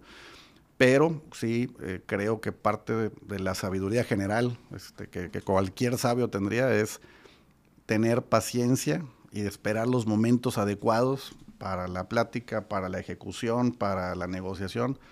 Hace más sentido que el perder la paciencia. Entonces, algo que le, me gustaría que, que, lo practicaran. Yo tuve la oportunidad también que de, de, joven, de niño más bien, este, me gustaba mucho plantar. Entonces plantaba mis propias semillitas de, de, frijolitos y cosas. Y es algo que traté de ponerlo con mis hijos y claramente querían darle clic y que quería crecer la plantita. ¿no? No pasa, pero sí ver esa transformación y decir, se me está secando la plantita, entonces agrégale más, quítale más. Claro. Eso sí te lleva a entender que hay momentos adecuados hasta para planear este, pues un juego deportivo, este, en el americano, en cualquier deporte, el momento, el timing hace más sentido que este, tratar de hacerlo en las carreras y en la siguiente jugada ganar el campeonato. Totalmente, y es que, fíjate, quiero, quiero conectar este punto a algo que me pasa mucho a mí en, primera persona ahorita, y como le decíamos ahorita, las decisiones que estoy tomando ahorita veré si en retrospectiva funcionaron en 5 o 10 años, pero probablemente los últimos dos años de seis que llevamos con Break han sido desde dos años para acá este, las primeras oportunidades donde he tenido que decir no a oportunidades, o a clientes, o a proyectos y demás. Y a mí me consta que eso te va pasar a ti mucho más seguido de lo que nos pasa a nosotros. Y tener como esta tranquilidad de decir, oye, ser también consciente de que ese tipo de oportunidades pueden o no pueden funcionar, número uno, ¿no? Y el hecho de que las tomes o no las tomes, pueden ser como haciendo como el ejercicio de que funcionen sin ti o no funcionen sin ti. O sea, finalmente como también no sentirnos la última coca del desierto, ¿verdad? O sea, no porque nosotros estemos involucrados en un proyecto quiere decir que va a funcionar, ni viceversa. Pero hay un, hay un, hay, un, hay una palabra que le, eh, no estés familiarizado con ella, le dicen el, el FOMO, que es el Fear of Missing Out, ¿no? Y cómo en el tema laboral estas oportunidades que se te presentan, cómo divides el, el, que no tengan este FOMO potencial y cómo también verlo como una oportunidad real y fría y tangible y tomarla. Eh, en, como bien dices, me ha pasado en muchas ocasiones, yo diría que ahora sí muchas, y hubo varias que podrían haber redefinido toda nuestra historia, ¿no? O sea, si hubiera entrado a una industria, teníamos una oportunidad de un proyecto, este, nos hubiéramos embarcado en ese proyecto, definitivamente no creo que los sándwiches hubieran llegado a mi vida, ¿no? Este, y si hubiera sido mejor o peor, el día de hoy no lo sé. Este, más sin embargo, eh, ahorita que salen otras oportunidades y que ya tienes algo establecido, tienes que eh, tener un, eh, un framework. Entonces, ¿qué he pensado yo que debe ser ese framework? Y volvemos a lo mismo. A lo mejor es este momento, esta madurez. Este, a lo mejor puede ser distinto después o antes. Pero me ha ayudado mucho seguir una escala de valores. Es decir, o sea, oye, te vas a quedar el fin de semana aquí, tus hijos no están fuera, entonces, ¿cuál es tu valor? Bueno, lo que estoy haciendo sí suma para la empresa, suma para mí, pero es precisamente es algo que me va a ayudar a traducirlo en eh, un beneficio distinto para la familia, ¿no? Seguridad, este, tener otros eh, recursos, otras cosas, este, otras experiencias, este, que se van a, trasladar para allá, ¿no? Si hubiera sido algo que, que va a afectar, pues a lo mejor se toma una decisión distinta. Entonces, tener ese framework de, valores y conocer muy bien tus valores es algo que, creo que también, aunque ahorita las escuelas y demás, entre que lo traen de moda y sí lo, usan, eh, vemos muchos sectores que lo han perdido, ¿no? Sobre todo ahorita en el tema de pandemia, fue increíble este, claro. cómo cambió mucha gente para un lado y otros para, para otro. Más sin embargo, este, creo que da mucha paz, eh, no nada más mental, sino ya creo que espiritual, el poder tener tu escala de valores y ver cosas que te alimenten esos mismos valores. Porque hay cosas que a veces aceptas porque es más el sueldo o lo que sea, pero va en contra de ti mismo y no te nutre a ti. Y entonces tú vas desnutrido a tu casa, no nutres a tu casa y entonces empiezas a quedar como que en círculos viciosos. Entonces eh, no es una regla universal, pero creo yo que precisamente a veces depender de eso es eh, esa guía, ¿no? De repente hay dos negocios que hacen sentido, económicamente quieres entrarle a los dos, pues tienes un recurso, bueno, ¿cuál te gustaría más? O sea, hay gente que va más enfocada, quiero ver este, el beneficio en el cliente, hay gente que dice, no, yo necesito verlo pues, en mi cuenta, o yo necesito que eso este, me ayude a, a verme a mí mejor. Bueno, pues, ¿Cuál es tu valor y este, cuál de ellos aporta al corto plazo y a largo plazo mejor en ti? Sería una sugerencia, pero también cada momento y persona es distinto. Fíjate que, por ejemplo, complementando lo que mencionas, creo que lo, que lo vuelve muy difícil el, valorarlo de manera individual es cuando hay una variable pasional alrededor del proyecto, ¿no? Porque es lo... O sea, si es algo que traes muy dentro, que quieres hacer o quieres lograr, se vuelve más complicado como diferenciar. Y, por ejemplo, voy a hablar yo desde, mi experiencia, y esto no se lo he dicho probablemente a nadie más que a, una persona que, que sabrá cuando escuche esto yo soy muy fan de, muy pocos deportistas en ciertas industrias, ¿no? A mí me encanta Checo Pérez, me encanta el Canelo. Hay pocas personas que, me gusta como este, seguir en su vida deportiva. No veo casi fútbol, aunque muchos años de mi vida practiqué fútbol. Y hay un proyecto en la mesa que hace mes y medio decliné, que no era un hecho, pero me acercaba mucho a Fórmula 1 México. Entonces, fue como por, la, por primera vez en mi vida algo que me llamara tanto la atención y tan pasional. Porque los números no hacían sentido, ¿no? Normalmente el, tema pasional, los números no, no, no, van a hacer tanto sentido en, en, un inicio. Y era algo que me iba a absorber mucho tiempo. Era, independientemente del recurso económico, que creo que ya a esta altura siempre viene y va, y siempre es más y siempre es menos. O sea, creo que llegas a un punto estable en donde tú como empresa puedes empezar a tomar proyectos más de, de esta parte, de esta índole. Porque creo que proyectos buenos con cierta pasión, el económico siempre va a llegar. Y finalmente, como el, el, hecho de diferenciar esta, esta, esta pasión que tienes sobre algo tan intangible que es conocer a alguien o identificarte con alguien, porque creo que todos tenemos nuestros héroes en diferentes sentidos y cada quien lo sigue más o menos. Entonces, ¿cómo has tenido como esta relación? Porque estoy seguro que seguramente ha habido otras industrias que te han llamado la atención fuera de la industria restaurantera para decir, ok, me encantaría, definitivamente me encantaría, pero lo voy a dejar pasar por esto. Sí, te digo, ya dependería en cada situación. Este, típicamente, este, también te digo, me ha acercado a alguien que tiene una visión con la experiencia más, más amplia. Y también te digo, ha sido mucho este, compartirlo con, con, la familia. O sea, hay veces que es algo que me puede nutrir a mí, pero precisamente si va a afectar a la familia, y entonces eso nos va a llevar a... Pues, Tienes prioridades, claro. Exactamente. Entonces es, ok, a ver, si es un proyecto económico, porque pues, si queremos un desarrollo económico, pues, el, peso de los números tiene que estar ahí, ¿no? O sea, poner un negocio que no ves oportunidad de que sea negocio, pues si estabas apasionado, te vas a desapasionar el día que no vayan los resultados. Sin embargo, por ejemplo, ahorita hemos conversado de algunos este, grandes proyectos que me, de repente me llama la atención decir, oye, varios amigos están involucrados en proyectos de millones de pesos que lo más probable es que jamás van a ver un beneficio. Claro. Más sin embargo, precisamente esa pasión los está metiendo ahí y dices tú, pero no sí, pero ellos no están nutriendo su parte económica de ahí. Afortunadamente tienen otros negocios este, que es donde ellos ven su parte patrimonial, este, su crecimiento. Y sin embargo, este proyecto les nutre el alma, diría yo. Totalmente. Entonces, estos proyectos le meten esa pasión y cuando te juntas con gente que comparte tu pasión, se hace una pasión más grande y entonces puedes encontrar también grandes amigos, este, grandes retos. Claro. Y eso, volvemos, te nutre a ti y lo llevas a tu casa. No nutriste una parte económica que la estabas nutriendo de otro lado. Sin embargo, llegas pues más emocionado, contento eh, a contribuir a esas experiencias, a, tener de qué platicar en casa durante la cena con la familia. Toda esa parte de, pasión. Y esa pasión a lo mejor es, como dices tú, en mi caso también es los, los autos. Este, y entonces pues puedo llegar y platicar los autos, aunque mi familia eh, les gustan los autos, más no son apasionados de los autos. Igual me toca escuchar del, hijo que es apasionado al fútbol o el tiro con arco, y a lo mejor no son tal cual mis grandes pasiones, pero las empiezo a compartir a raíz de, que vienen de ellos. Claro, fíjate que creo que hay un, hay un concepto clave a tener en cuenta como esto que es ser, yo lo, yo entendí, lo entendí, me lo han dicho siempre, pero lo entendí hace muy poco, que es ser coherente con nuestras expectativas, ¿no? Y lo dijiste tú ahorita como de manera muy puntual, como cuál es el fin de lo que vas a hacer. Si es un proyecto 100% pasional, pues tener coherencia de que tu beneficio va a ser pasional, ¿no? Este, llámese amistades, diversión, hobby, nómbralo, ¿no? Si es un proyecto económico, pues a lo mejor tu expectativa está alrededor del tema económico. creo que cuando hay esta discrepancia de expectativas es donde más decepcionados nos ponemos de algún proyecto, marca, empresa, lo que sea.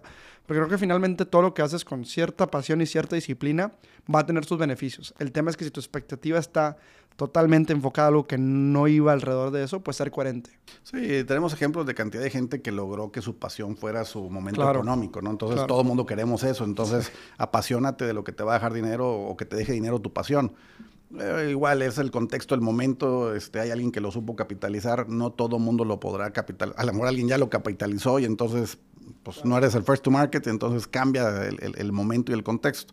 Más sin embargo, si lo tienes bien identificado y dices, ok, o sea, yo no necesito esta parte en la parte económica, estoy en la parte pasional y a lo mejor logras transformarla y llevarlo lo económico. Te digo, estos proyectos de estos amigos, o sea, lo vislumbras a lo mejor a 5 o 10 años y dices, de repente puede tener una explosión en, ser disruptivo de, cierta manera en, una parte económica y a lo mejor llegan unos beneficios no esperados que además van a tener un mejor sabor porque no son esperados ni necesitados y te llegan como la cereza del pastel. Este, y no fue algo ni que estuvieron sufriendo este, en la época porque precisamente desde que empezó el proyecto estaban apasionados y compartiendo esa pasión. Totalmente. Fíjate que hay, hay algo que quiero platicar contigo. Tú que ya tienes tanta experiencia como en el sector. Y creo que tienes un punto de vista muy interesante por el tema de, de colaborar con una marca internacional, ¿no? Eso definitivamente, de manera natural, te mete en un, en un esquema, llamémoslo así, también de organizacional, en donde tienes corporativo Estados Unidos, tienes corporativo mundial, tienes gente más burocrática que otra. Entonces, normalmente algo que, que, que creo que también parte de la paciencia lo que te hace ir entendiendo es que el valor, y, quiero quitar la parte personal, quiero hablar del valor como, como profesionista, vamos a ponerlo así. El valor que tú traes como profesionista normalmente es lo que te va a ir desarrollando mejores oportunidades o mejores escenarios porque puedes este, aportar más un proyecto, propuesta, campaña, lo que sea, ¿no? ¿Cómo medias normalmente esta, esta relación interna corporativa con el valor que tú puedes como asignar un proyecto? ¿Es algo que normalmente te preocupa? ¿Es algo que normalmente te dices, oye, aquí puedo dar más y a lo mejor no se me está reconociendo? ¿Cómo lo llevas al día a día? Volvemos a lo mismo. Yo creo que tenemos nuestro propio framework de, valores este, y típicamente creo que un valor de, la familia este, compartido, eh, yo creo que, que, por Maggie y por mí, es dar, dar lo máximo, ¿no? Claro. Y cantidad de veces hemos hasta tenido que decir, es momento de bajarle dos rayitas porque nuestro máximo está incomodando, ¿no? Este, y yo creo que no, no, no par de veces, más de par de veces. Más sin embargo, precisamente es, si alguien se va a incomodar fue porque dimos lo máximo por el beneficio del grupo. Claro. O del, del, de, de, la meta principal, no particularmente individual. Y eso, eh, pues, pues hay, hay, gente que precisamente la comparte mucho con nosotros, hay gente que se ha crecido junto con nosotros en esos aspectos. Y definitivamente a lo mejor habrá alguien que no le causó gracia la, particularidad, ¿no? Pero pues, yo tenía que jugar mi, juego. Claro. Eh, y yo creo que depende también dentro de una empresa tan grande como bien mencionas, una marca con, eh, tanto personal, franquiciatarios, proveedores.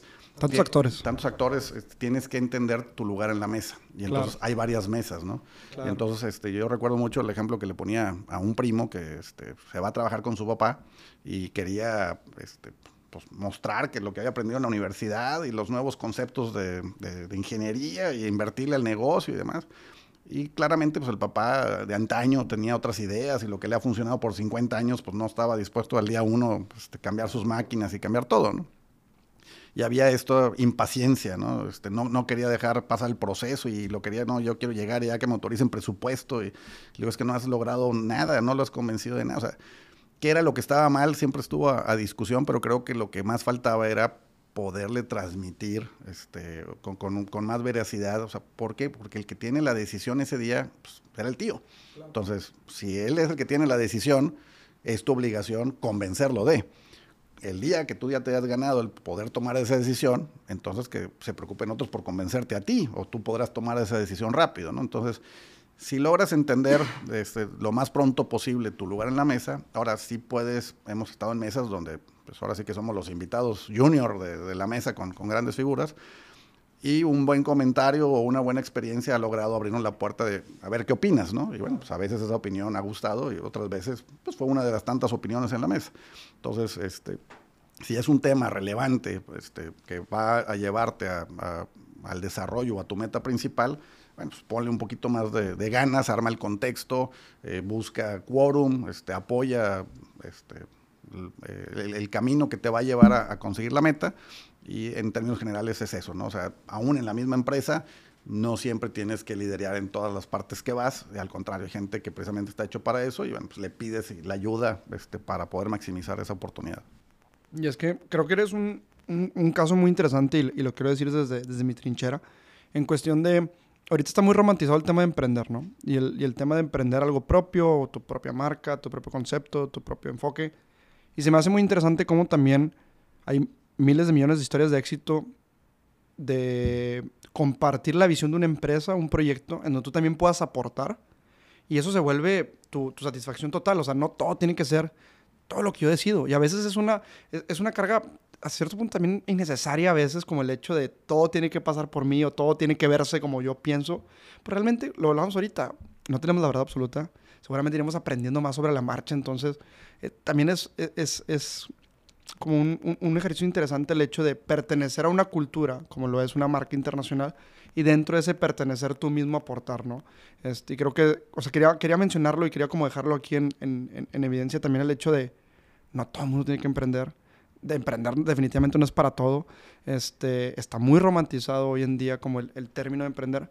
Y creo que lo más importante de emprender, que es sentirte como realizado y satisfecho, también lo puedes encontrar en otra cultura o en otra visión de otra empresa. ¿no? Esos no están peleados. ¿Qué opinas? Totalmente coincido contigo. Vuelvo a tocar el tema, te digo que tanto me encantó el, Life and Business Coaching, porque precisamente es eso. Cantidad de gente, es, o sea, hay gente que estudió medicina. ¿Por qué? Porque el abuelo y el papá estudiaron medicina. Y aunque puede ser, una bonita historia que suene que la tercera generación estudió medicina, pues a lo mejor no era su pasión, no era su eh, skill principal. Y entonces pues va a entrar tradicionalmente frustración o alguna otra emoción ahí que no necesariamente sea la más constructiva, ¿no? Este, y entonces precisamente es entender cada quien cómo le funciona a sí mismo en ese momento. Y más cuando ya empiezas a formar familia, es, ok, este, pero ¿y eso cómo forma mi familia? ¿O de qué manera afecta a mi familia? Es algo este, que, que creo que debe de tenerse siempre en el radar y que muchas veces se pierde precisamente porque el gurú dijo o porque en la escuela me dijeron y uno sigue ciertas... O leí un libro, o sea...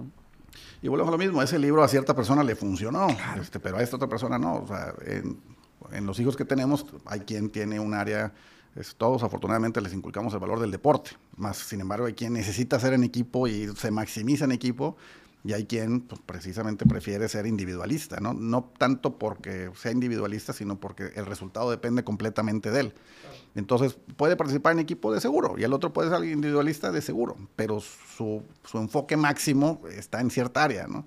Todos podemos este, eh, hacer algo en la cocina, ¿no? Más sin embargo, hay quien entra a la cocina y hace maravillas que otros, pues, hacemos algo básico y bienvenido, ¿no? Va a depender mucho de conocerse a sí mismo y precisamente pues, crece en lo que eres fuerte. Si hay cierta cosa que te gusta y no eres fuerte, bueno, busca o que te complementa, ya sea en conocimiento o en equipo o en asesor, para que precisamente te ayude a compensar esa área. Fíjate, ahorita que mencionaste eso, quiero abrir a lo mejor una caja de Pandora. Un tema que no, no, iba, no iba a tocar el día de hoy, pero se me hace muy interesante, que es el tema de el talento.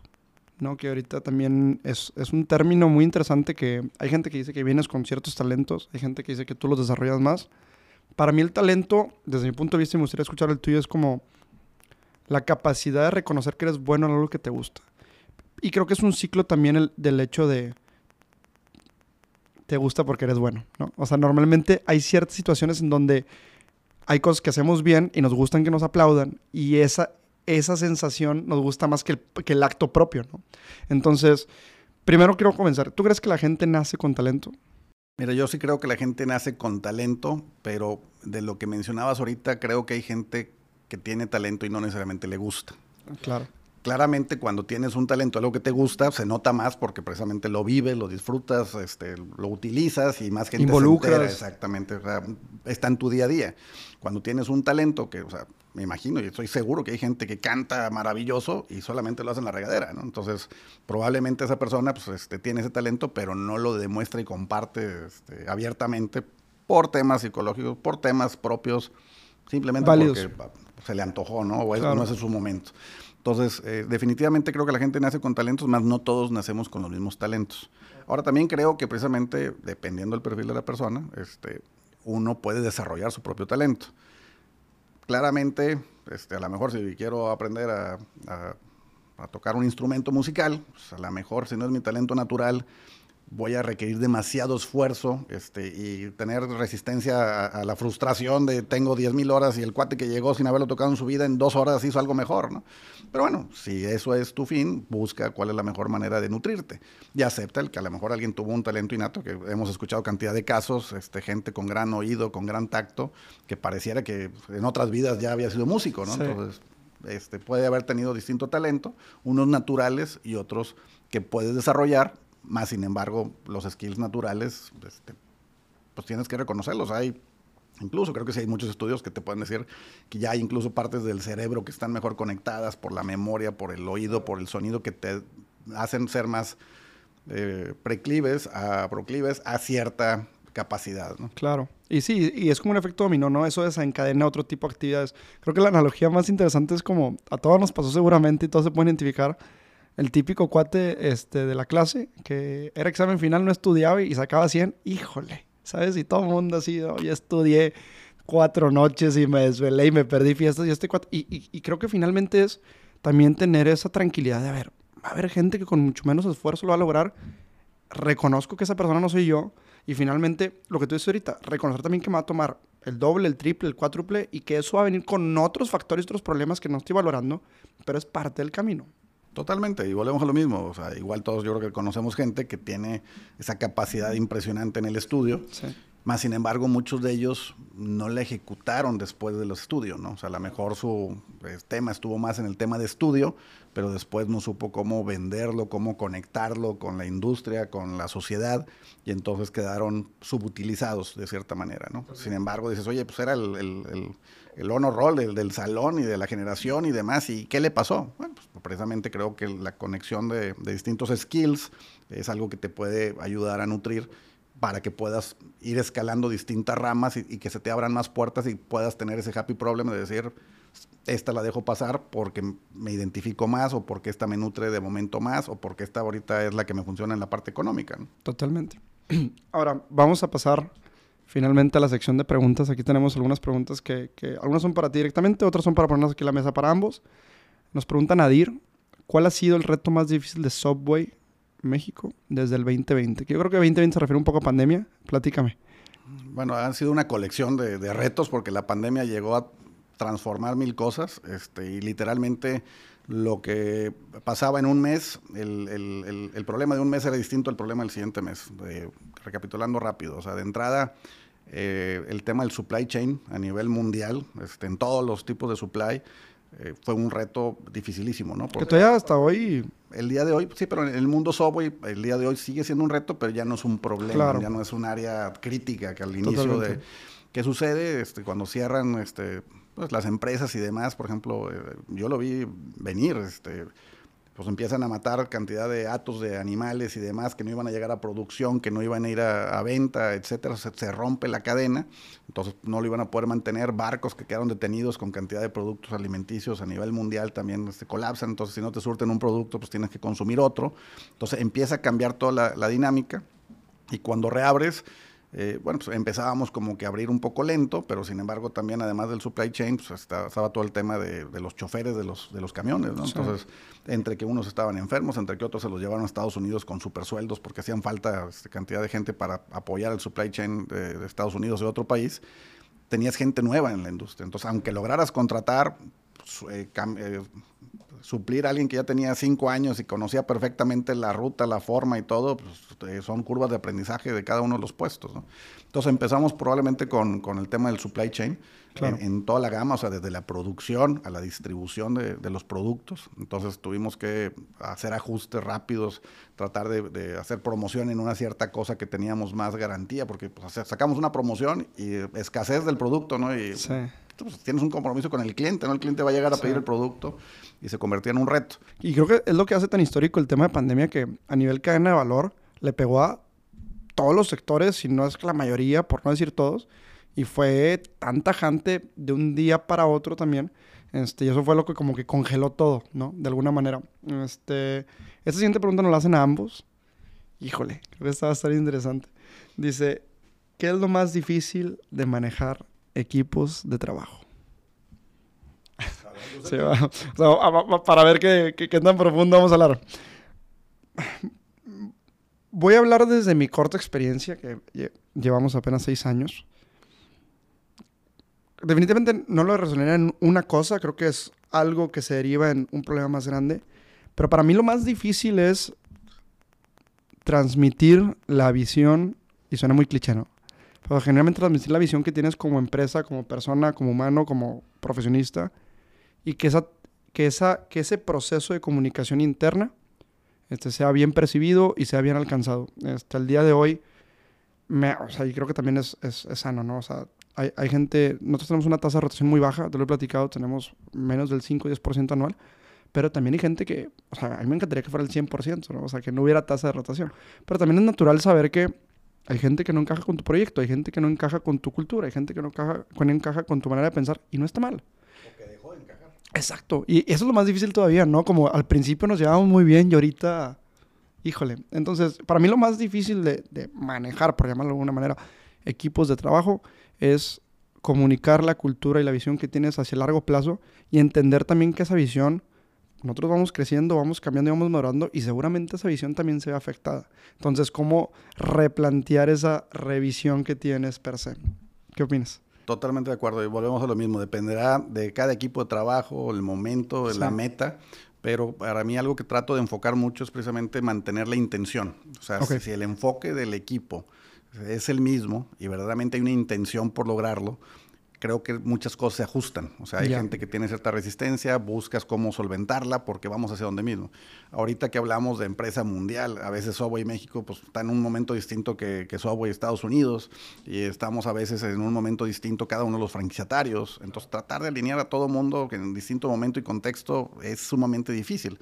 Pero cuando hablas de, bueno, eh, pero todos coincidimos en que el cliente debe tener el mejor servicio y producto, entonces de distinta manera cada quien lo va a abordar desde sus trincheras, pero empezamos a, construir sobre ese tema y el equipo empieza a trabajar. Y es increíble, pero cada persona eh, vislumbra el tema de una manera distinta, ¿no? Entonces, cuando hay oportunidad de precisamente sumar a alguien que hace más sentido con ese proyecto y a lo mejor invitar a alguien a que no necesariamente participe en ese proyecto para poder dar pie a quien sí está más involucrado, hace más sentido. Sin embargo, tenemos que trabajar con el equipo que tenemos, porque no podemos tener equipos para, para todos los proyectos.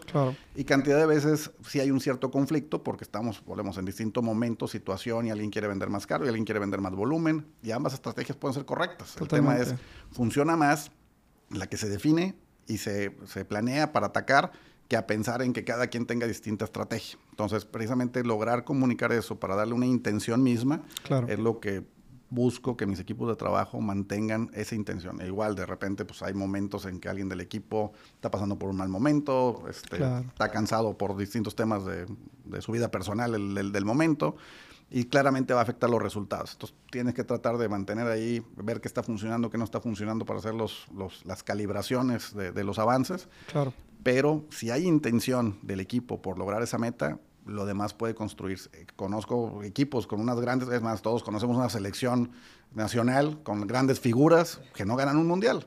Porque precisamente a lo mejor tendrán la intención de ganar, pero no de participar o de conjuntar o de comunicarse. Y bueno, pues no vas a llegar a esa meta final si no cumples con los demás criterios. ¿no? Sí, es que es como definir qué realmente qué tan marcada es intención. Fíjate lo que, lo que he visto, y estoy seguro que te pasa mucho más seguido, es el tema de mm, compartir intención, pero no compartir la manera de llegar a esa intención, ¿no? Por llamarlo un objetivo, por ejemplo, ¿no? Que el último, volvemos lo mismo, no hay verdad absoluta. Vamos a poner un ejemplo muy claro. Oye, queremos tener el mejor servicio este, y producto hacia el cliente final. Y habrá fulanito que dice, oye, yo creo que el mejor servicio es tener más sucursales. Y habrá otra persona que dice, el mejor servicio para mí es mejores insumos. Digo, a lo mejor ambos comparten esa intención, pero finalmente creo que ahí es donde como líder de, proyecto, líderes de equipo de trabajo, te toca en el buen sentido tener una sensibilidad para mediar, porque al último tienes que tomar una decisión. Eso es una realidad. O sea, lo dijiste ahorita, no nos da las manos para hacer todas las, pruebas posibles. Este, ¿Cómo procuras, por ejemplo, cuando estás en esta situación de tomar A o B, a la persona que le vas a decir que su idea no va, ¿cómo, cómo es ese tacto para, para decirle? Igual, dependerá del momento, pero fíjate que traigo una, una experiencia personal, a lo mejor no, no, lo había pensado tan, tan claro, pero creo que precisamente eh, mi relación de pareja me ha ayudado mucho a, poder construir hacia los equipos. ¿En qué aspecto? Este, eh, Maggie es diseñadora, es visual, es bonito y yo soy ingeniero, ¿no? Es, que funcione, que funcione lo más pronto posible y de la mejor manera posible y que se descomponga lo menos posible, ¿no? Entonces, cantidad de proyectos entraban en choque de, pues no necesariamente lo bonito es tan funcional ni lo funcional a veces tan bonito, ¿no? Pero entonces de repente hemos llegado al grado de, ok, este proyecto en particular, ¿qué es más relevante? Sabes que esta área es más de bonito, entonces precisamente es encárgate tú, si hay algo que yo te pueda apoyar, entro. Más sin embargo, esta parte también tiene que ser funcional porque si no de nada sirve que esté bonito. Entonces, esta parte pues me dejas tomar a mí la decisión y la que haya tomado, pues entras al quite, ¿no? Claro. Entonces, esa parte la, he buscado llevar a, a, mi equipo de trabajo, este, donde precisamente es ok, todos tenemos que participar. A mí me hubiera gustado hacer esto de esta manera, pero no es lo que se te da a ti o no es con lo que coincides, pero estoy de acuerdo en probar lo que tú traes a la mesa. Entonces, vamos con, tu idea. En esta, tengo mis dudas si lo que tú propones funciona. Más sin embargo, pues soy el, que toma la decisión final, ¿no? porque llevas el riesgo. Totalmente, y volvemos a lo mismo, por eso tienes que encontrar tu lugar en la mesa. Si me toca tomar la decisión, pues espero que un equipo tiene que confiarme y a lo mejor tenía razón. Pero hoy tomé esta decisión y te toca apoyarme. y si hay un aprendizaje, pues a lo mejor precisamente eso nos lleva a que después tomaremos tu opinión de una manera distinta. Pero tienes que buscar apoyar a, la, propuesta del equipo. Si esa ya fue la que se definió, o sea, si vamos a ir a la ofensiva, pues no te puedes quedar atrás. No, no, va, no va a funcionar, ¿no? O sea, ya se definió, a lo mejor hay un cierto riesgo, pero si la mayoría del equipo ya se orientó a eso, entonces tratemos de alinearnos a a, una misma estrategia en común que precisamente la intención domine. Si tienes distintos lados, ahora sí que cada quien remando para un lado distinto, la probabilidad de éxito se disminuye mucho, ¿no? Ya, ya va más a factor suerte. Totalmente. Fíjate que ahorita que lo mencionabas así, aquí, aquí en Break tenemos una filosofía que, que es busquemos soluciones no culpables, ¿no? Que digo, no es el hilo negro, mucho, mucha gente lo aplica y muchas empresas lo aplican. Pero creo que llevarlo a la práctica es realmente lo que se vuelve complicado, ¿no? Y normalmente me ha tocado estar en estas situaciones y, y comparto mucho lo que dices. Yo en juntas grupales donde está todo el equipo he dicho, oigan, tengo esta idea, probablemente voy a estar mal, pero quiero que me dejen equivocarme. O sea, y, y, que en el buen sentido, o sea, vaya, me apoyen como, como si fuera una idea que ustedes también comparten, como si fuera a funcionar. Porque también soy muy consciente de que una buena idea, bien bien, con, con, una buena ejecución, va a ser un buen proyecto. Y una mala idea con una buena ejecución va a ser mucho aprendizaje. Pero una mala idea con una mala ejecución creo que te deja puros problemas, ¿no? Entonces, finalmente lo que yo trato al menos de, de exigir a mi equipo de trabajo es, los escuché a todos, entiendo y, o sea, este, como agree to disagree, ¿no? O sea, entiendo su punto de vista y, y de dónde viene, pero genuinamente pienso esto y valoro esto y creo que estoy viendo algo diferente acompáñenme a este error, ¿no? Este, y creo que también es humanizarnos también de que tenemos mucho más errores de que lo, que la gente pensaría. O sea, creo que nuestros éxitos definitivamente siempre son la puntita del iceberg, pero están fundamentados en todos estos aprendizajes o errores, como lo queramos llamar. Y creo que es natural, ¿no? Este, el hecho de equivocarse y, cómo incentivar el error. Hay cantidad de veces, digo, y hay cantidad de, historias y de grandes sabios, ¿no? Que te dicen que todos esos aprendizajes llevaron a a tu éxito. O sea, claro. realmente si no hubieras tenido muchos de esos errores o intentos, probablemente no hubieras llegado este, a, a, esa meta. Totalmente. Este, entonces, parte de, de, del aprendizaje es parte del fortalecimiento, es parte de conocer a tu equipo, porque precisamente es, oye, esta persona, pues hay gente que pues, cuadradísima y si no es mi, mi idea, no va. Y bueno, pues, invítalo cuando su skill y su meta sea, o que vaya a liderar de cierta manera, pero muchas veces pues, no te va a colaborar igual al, al equipo en ciertas eh, actividades o, o metas. Sí. Es, es, bastante importante y volvemos a lo mismo. O sea, cuando haces un equipo está mezclado de N cantidad de figuras, ahorita que van al mundial, pues, o sea, claro. acaban de, de, de, de decidir cuáles les funcionan y no quiere decir que sea mejor jugador que otros, simplemente es que el que probablemente más se adapta al sistema que estoy buscando para pues, el, el, entrenador que, que, va a proyectar en, en, su juego, ¿no? Entonces, pues tenemos que responder a, a cómo vaya este, llevándose el partido y pues, haces ajustes en, pues, a, a, medio tiempo. Totalmente. Ahora, vamos a cerrar con esta última pregunta que también puede ser algo controversial. Y, y si quieres, yo, yo empiezo para que no sientas la presión de la pregunta. Es, ¿cuál es su opinión general y, a, y general creo que se refiere tanto de, de, de tanto de consumidor como de, de, colaborador sobre las plataformas delivery. Eh, como bien dices, hay varios actores en la plataforma, está el proveedor en sí, y aparte claro. que están compitiendo. Este, que ya de, sí, fíjate que uno de mis proyectos iniciales había tenido que ver con generar una una plataforma, a lo mejor no como la conocemos hoy en día, en aquella claro. ocasión no había smartphones, entonces era todo, tal cual meterte vía web y hacer el este y darte un este, loyalty points y todo el tema. Claro. Sin embargo, veías y decías numéricamente termina no dando, ¿no? Era bastante complejo, bastante costoso y el día de hoy las plataformas siguen con el mismo reto 15 años después de que esa idea surgió y hoy tienen el reto precisamente pues, del capital, de lograr capitalizar y monetizar todos sí. esos beneficios y entonces eh, están tratando de monetizar la información y acercarse y atraer a nuevas industrias, pero de repente más no siempre es más, ¿no? O sea, meten a muchos y es ok, ahora el, tumbé las ventas a otro, a otro que ya me generaba y tengo más clientes vendiendo menos, distintos momentos, este, países. Entran en controversias en ciertos este, eh, países o ciudades, etcétera. Entonces, por un lado está el actor, que es el proveedor, ¿no? Por otro lado está el tema tecnológico, que, o sea, tienes, en este caso, tres plataformas el día de hoy este, principales, y cada una está evolucionando y es distinta hace tres meses, pero cada una evolucionó y no hay manera fácil de poderle seguir el rendimiento de, de cómo funciona y opera cada una de estas, este, evoluciona cada una de estas plataformas y pues ahí conlleva que tienes que tener un aprendizaje y una conexión lo más claramente posible. Claro.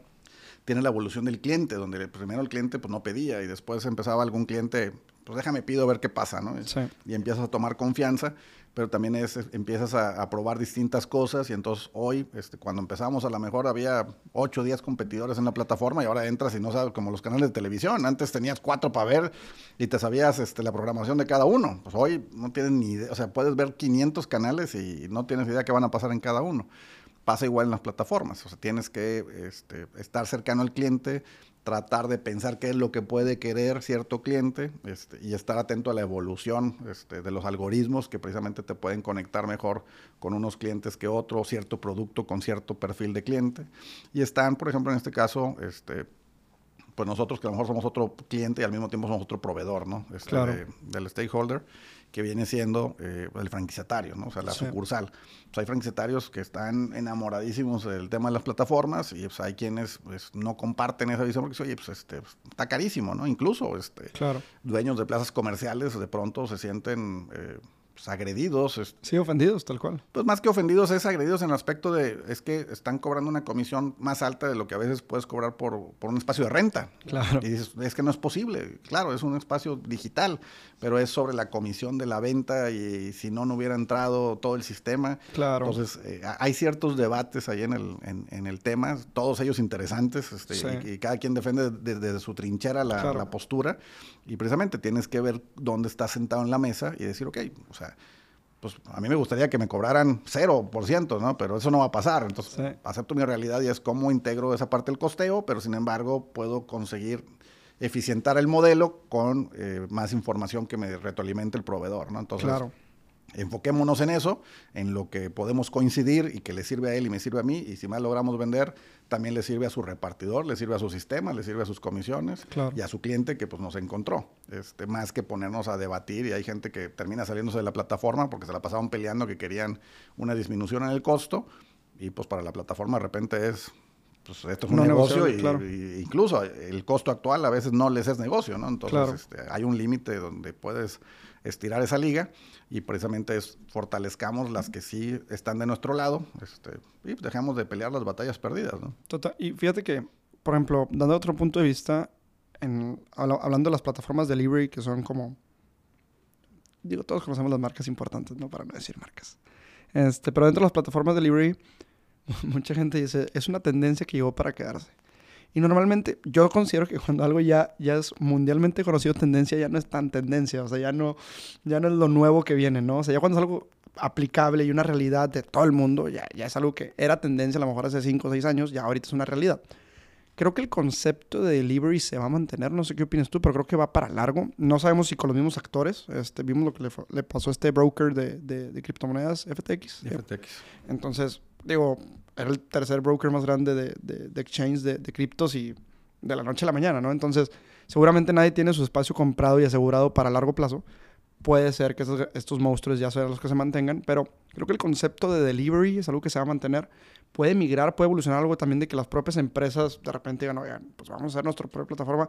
Y luego de repente hay una plataforma que junte plataformas de empresas individuales o monstruos de la industria. El día de hoy está pasando. O sea, tienes este, los Last Mile, que son compañías que tú puedes en tu restaurante tener un propio sistema y entonces este, tienes el repartidor que no es tuyo, pero solamente es la entrega en corto puedes tener distintas negociaciones, puedes tener plataformas, tienes plataformas que te juntan a las plataformas y que te abren tu propio canal de, de, contacto al, cliente.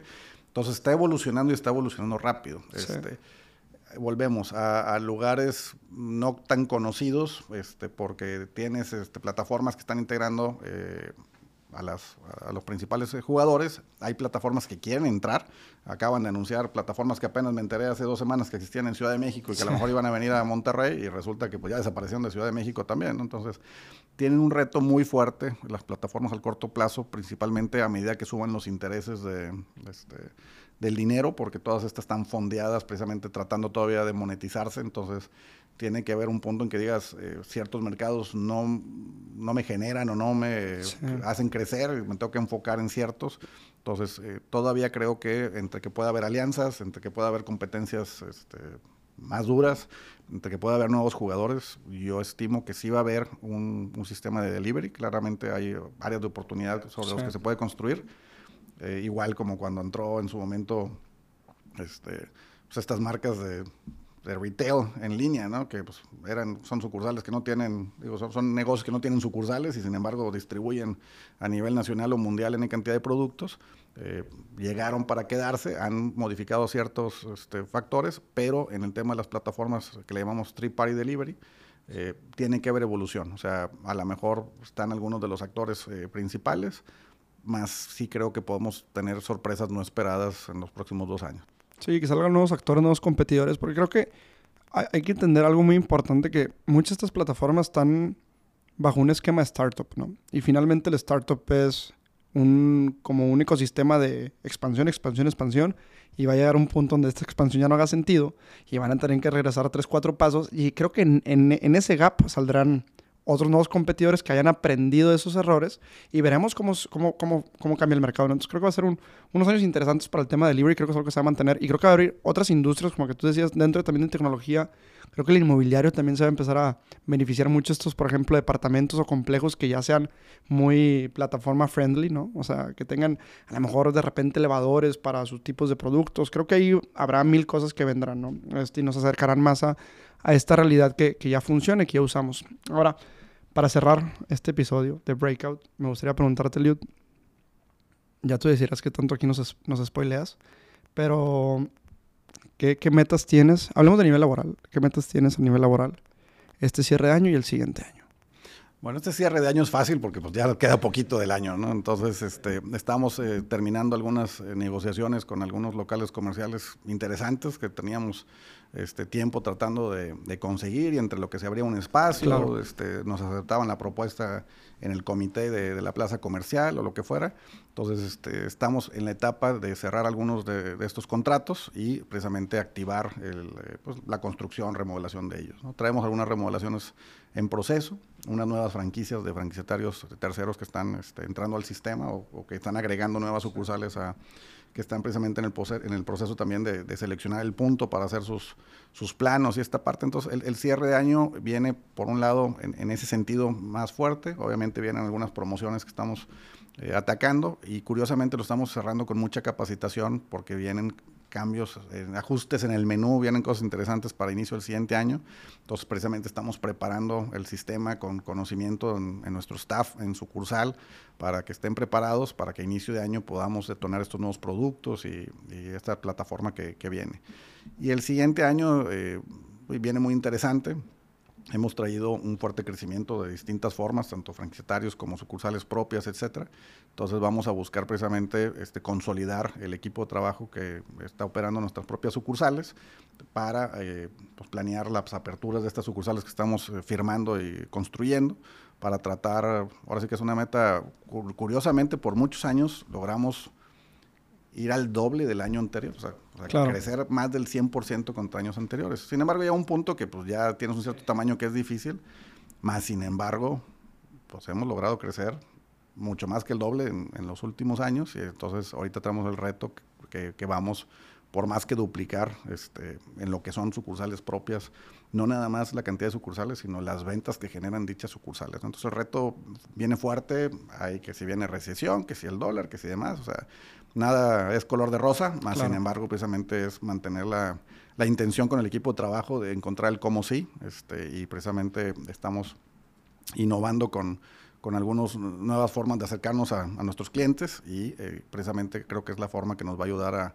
a, a encontrar esa manera este, adicional de, de, estar cerca del cliente y que vernos favorecidos de, de, este, de su selección. ¿no? Sí, yo creo que pronto verán algunos, algunas novedades. Me consta, estamos trabajando en algunas cosas interesantes que ahorita no podemos spoilear mucho, pero seguramente ya tangibilizarán estos, estos movimientos que son importantes. Eliud, de verdad me dio, como siempre, mucho gusto platicar contigo. Agradecerte bastante el tiempo. Sé que tienes una agenda muy apretada también que te agarré aquí en Monterrey. Este, la verdad fue un placer platicar. Creo que nunca habíamos tocado varios de estos temas y se me hizo un gran espacio para platicarlo. Espero que te haya sentido bien. Nos quedamos y si te parece bien con la deuda para el segundo. Te lo agradezco, no, pues al contrario, muchas gracias por, por la invitación. No sabía qué esperar de, de, la plática, una plática muy interesante, como siempre que hemos tenido la oportunidad de, de, de, conversar. Este, espero que a la gente le parezca bastante interesante. A mí se me hizo bastante interesante. Incluso vi propias preguntas que hiciste que te, me llevaron a reflexionar algo que no, no había este, reflexionado.